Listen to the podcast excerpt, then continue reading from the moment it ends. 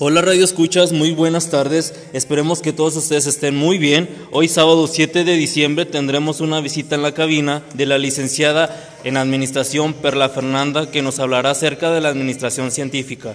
Hola licenciada, ¿qué tal? Muchas gracias por habernos visitado. Hola Fran, muy buenas tardes. Gracias a ti por la invitación y un saludo a todos nuestros Radio Escuchas. Licenciada, la invitación es para despejar algunas dudas de algunos jóvenes que nos han enviado las preguntas acerca del tema de la administración científica. Empecemos con la primera pregunta que nos envió nuestro amigo Leonel García. ¿Qué es para usted la administración científica? Hola Leonel, para mí la administración científica es un conjunto de ideas, métodos y principios para la solución de algún problema y mejorar la comodidad. Otra pregunta que nos envía Laura Hernández es, ¿cuáles son las grandes corrientes que se utilizan en administración científica? Hola Laura, buenas tardes. Pues mira, se utilizan cinco corrientes que son la 1, la administración enfocada en la estructura, número 2, la administración centrada en la racionalización del trabajo, número 3, que es la administración orientada por las interrelaciones, organización y ambiente, y por último la quinta, que es en el eje de la tecnología. Nuestra amiga Karen Escareño nos pregunta el por qué nace la necesidad de la administración.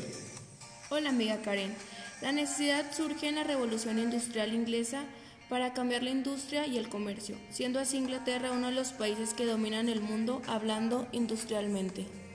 Y por último, nos envía su pregunta María Pérez, estudiante de la licenciatura en Administración. Para usted, licenciada, ¿qué aportación dieron Charles Babbage, Henry Metcalf y Henry Town?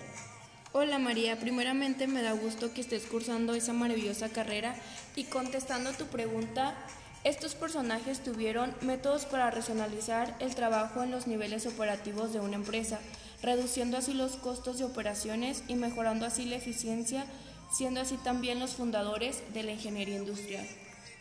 Bueno, licenciada, muchas gracias por habernos acompañado, habernos, habernos contestado todas estas preguntas de nuestros radioescuchas, algunas redes sociales en las que te podamos encontrar. Gracias a ti, Frank, por la invitación y a todos nuestros radioescuchas que nos sintonizaron el día de hoy. Pueden encontrarme en mis redes sociales como licenciada Perla López Luna.